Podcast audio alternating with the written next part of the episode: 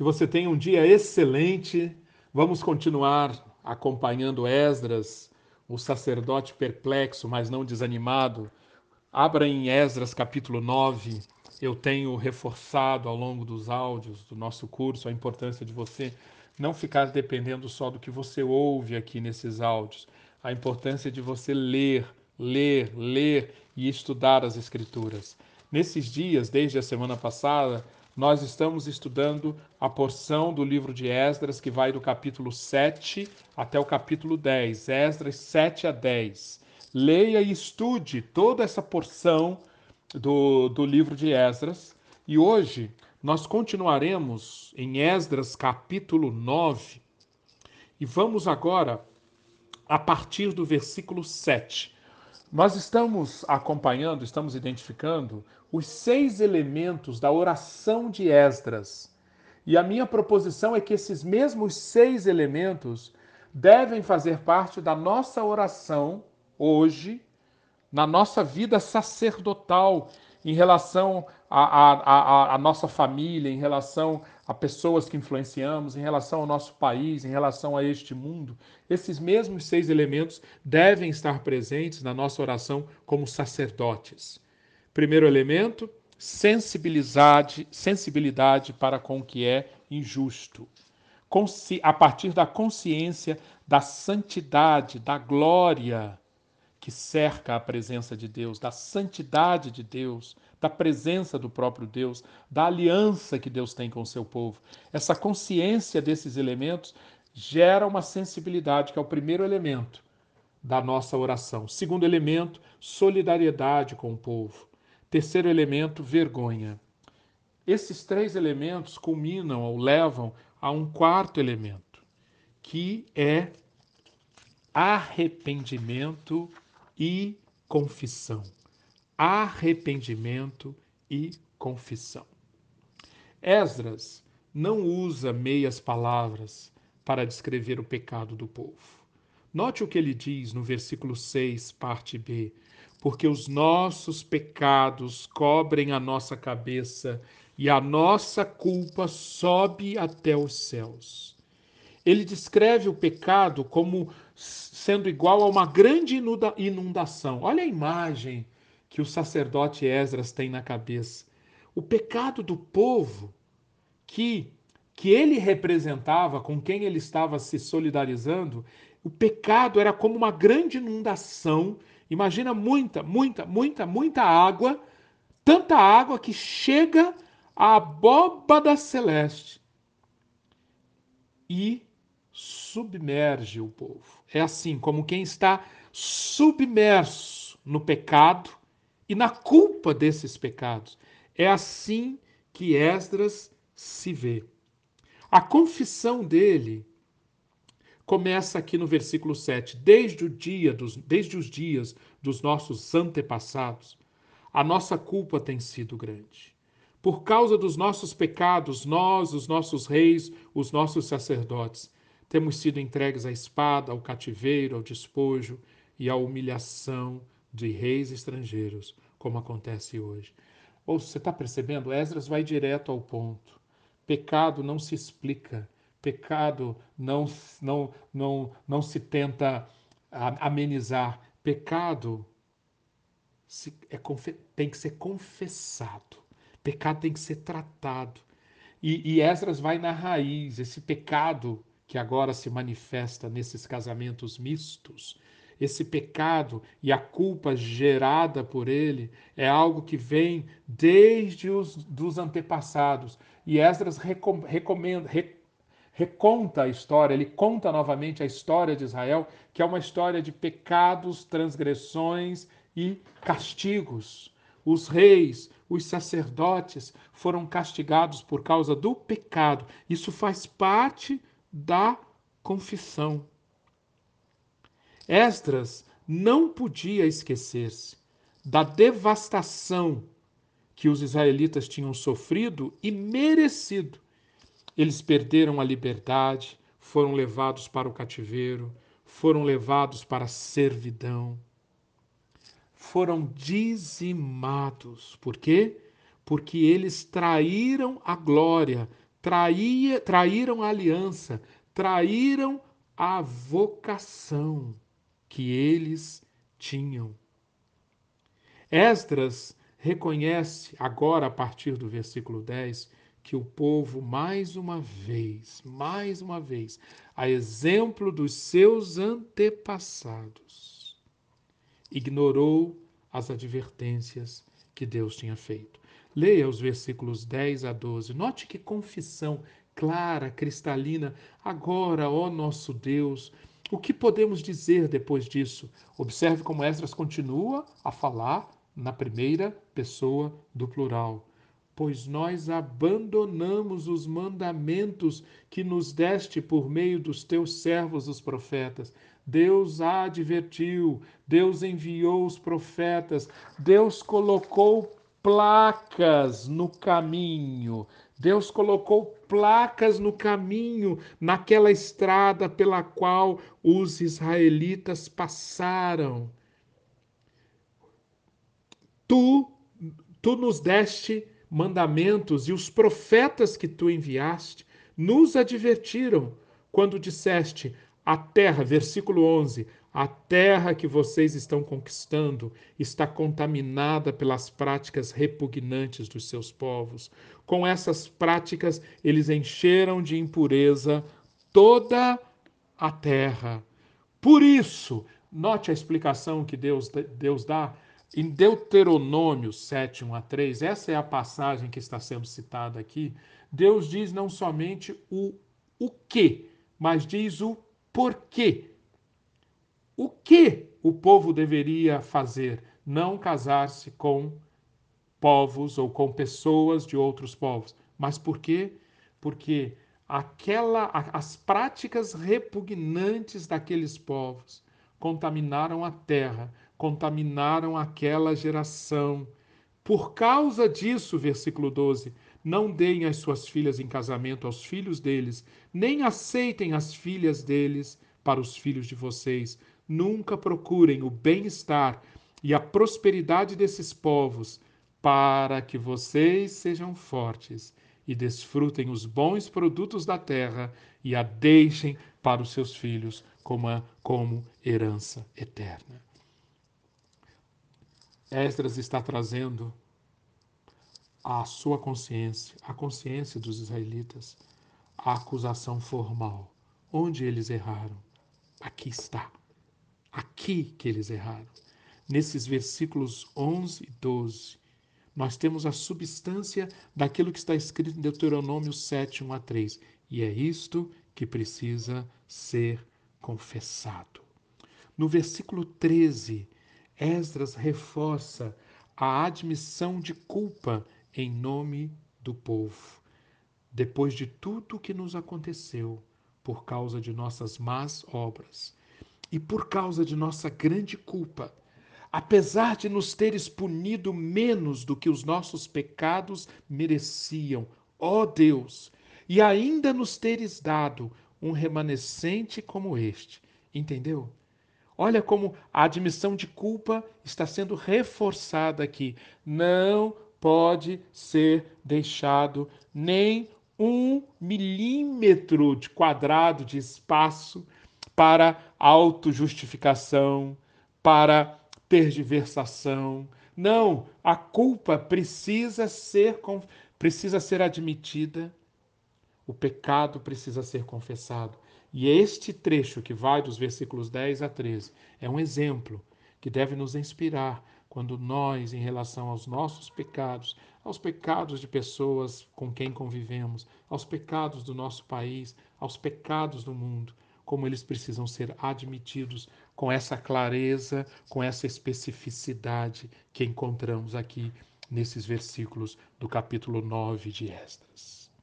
Pois bem, mas a mente do sacerdote não fica congelada aqui na culpa, no arrependimento e na confissão. Esdras dá um passo seguinte. E nesse passo seguinte nós encontramos o quinto elemento fundamental na consciência do sacerdote. Esdras mostra que ele tem consciência da misericórdia. A misericórdia de Deus. É ela que nos guarda de um puro remorso. É ela que nos guarda do desespero. É ela que nos guarda da, da, da, de uma perplexidade que se entrega a uma auto-vitimização, que se entrega à, à, à morte. Não! Em meio a tudo isto, Esdras enxerga uma luz. A luz que provém da consciência de que ele lida com Deus que é santo, que é glorioso, que pune o mal, que julga, mas é um Deus que é também misericordioso. E a, a, consciência da misericórdia de Deus aparece por diversas vezes nesta oração. Por exemplo, no versículo 8 do capítulo 9.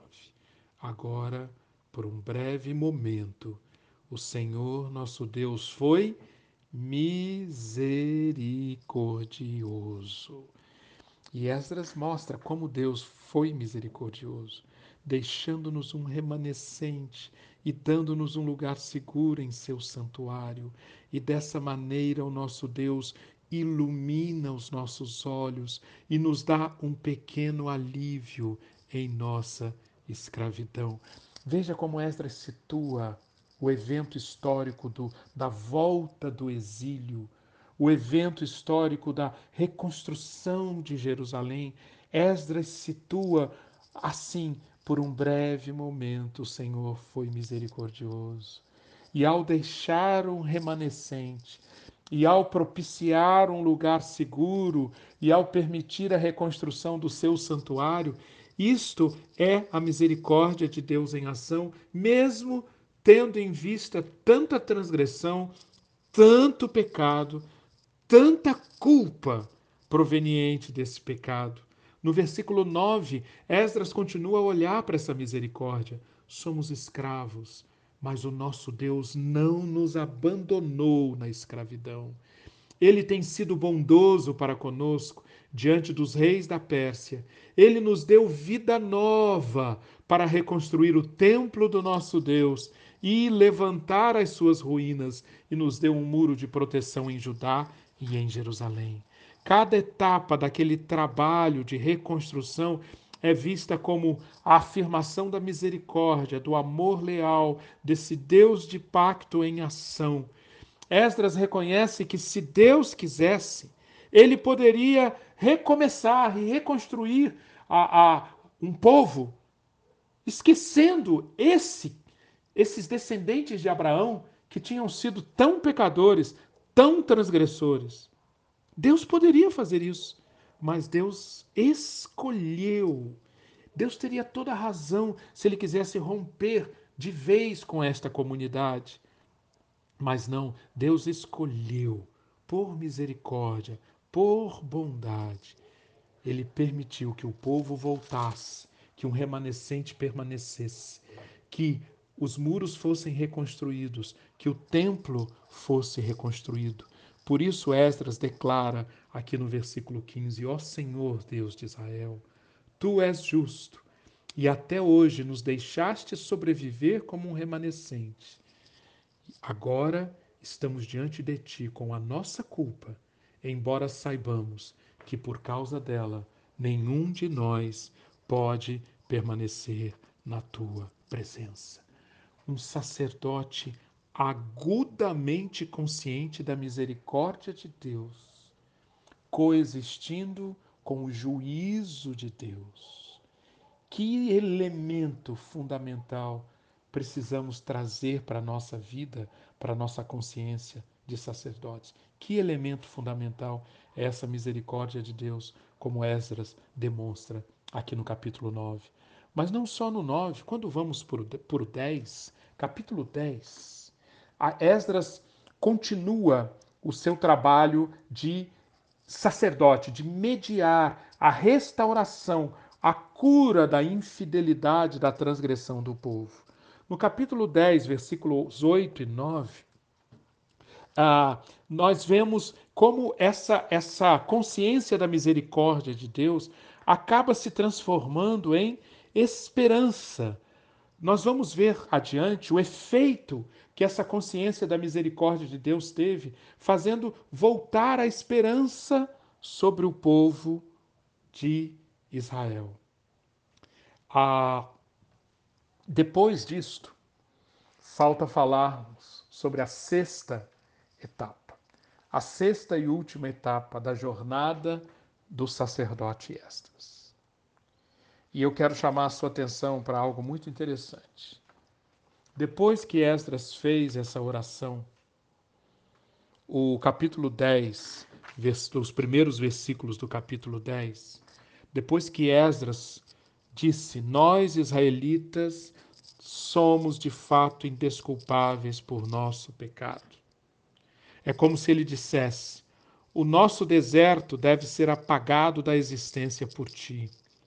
E tudo o que podemos fazer nessa situação tão difícil é nos entregarmos à sua misericórdia. Depois que Esdras declara isso, Esdras entra num estado de silêncio. Capítulo 10, versículo 1. Enquanto Esdras estava orando e confessando, chorando prostrado diante do templo de Deus. E Esdras entra em silêncio. O silêncio de Esdras é muito eloquente. Chama-me muito a atenção porque, diferentemente de outros sacerdotes, Esdras não faz uma oração, um clamor a Deus. A, a, a, o silêncio dele é autoexplicativo. Ele está clamando Obviamente que Deus novamente exerça misericórdia, mas sem palavras. É tão diferente, por exemplo, do, da oração de Moisés. Moisés, como sacerdote, leia Êxodo 32, de 9 a 14, e você vai perceber que o sacerdote Moisés ele tem uma reação bem diferente do Esdras, de Esdras. Quando Deus deixa claro que o povo é culpado, que o povo transgrediu, e Deus diz que vai dar cabo daquele povo. O que, que Moisés diz? De Moisés suplicou ao Senhor, o seu Deus, clamando. E Moisés faz um clamor para que Deus não execute aquele juízo de eliminar o povo, de destruir o povo. Moisés diz: Lembra-te dos teus servos Abraão, Isaque, Israel Tu prometeste: farei que os seus descendentes sejam numerosos como as estrelas do céu, e lhes darei toda esta terra como lhes prometi. É linda demais essa súplica que o sacerdote Moisés faz pelo povo de Israel. Em Números 14, nós lemos o início desse capítulo, mas nos versículos 13 a 19, você vai ver de novo o sacerdote Moisés pedindo a Deus, clamando, suplicando: Deus, não destrua esse povo. O que será dito sobre o teu caráter? Que reputação o Senhor vai criar se esse povo for destruído? Não, Senhor. Rogo-te que a força do meu Senhor se engrandeça, diz, como tens falado, dizendo: O Senhor é longânimo e grande em misericórdia, Perdoa, pois, a iniquidade deste povo, segundo a grandeza da tua misericórdia, e como também tens perdoado a este povo, desde a terra do Egito até aqui. Eu estou colocando de propósito estas duas orações de Moisés diante de nós hoje, para fazer propositalmente um contraste com Esdras. Não vemos saindo dos lábios de Esdras uma oração como essa de que, essas que Moisés fez. Esdras apresenta a situação nesses seis passos. Esdras mostra uma sensibilidade para com a glória, a santidade de Deus. Esdras mostra solidariedade com o povo. Esdras se envergonha pelo povo. Esdras profere palavras de arrependimento, de confissão. Esdras tem consciência da misericórdia mas Esdras se cala. E esse calar de Esdras, nós veremos amanhã, se Deus quiser, é um calar que fala mais do que muitas palavras, porque através desse calar, Esdras permite, sem mais nenhuma palavra de clamor a Deus e sem mais nenhuma palavra ao povo, Esdras permite que algo aconteça, uma transformação aconteça no meio do povo. E é isso que nós estudaremos amanhã. O efeito da oração de Esdras no povo de Israel. Estude sobre isso, releia esse texto, aprenda a orar como Esdras orou. Que Deus lhe dê muito entendimento e abençoe muito o seu dia. Amém.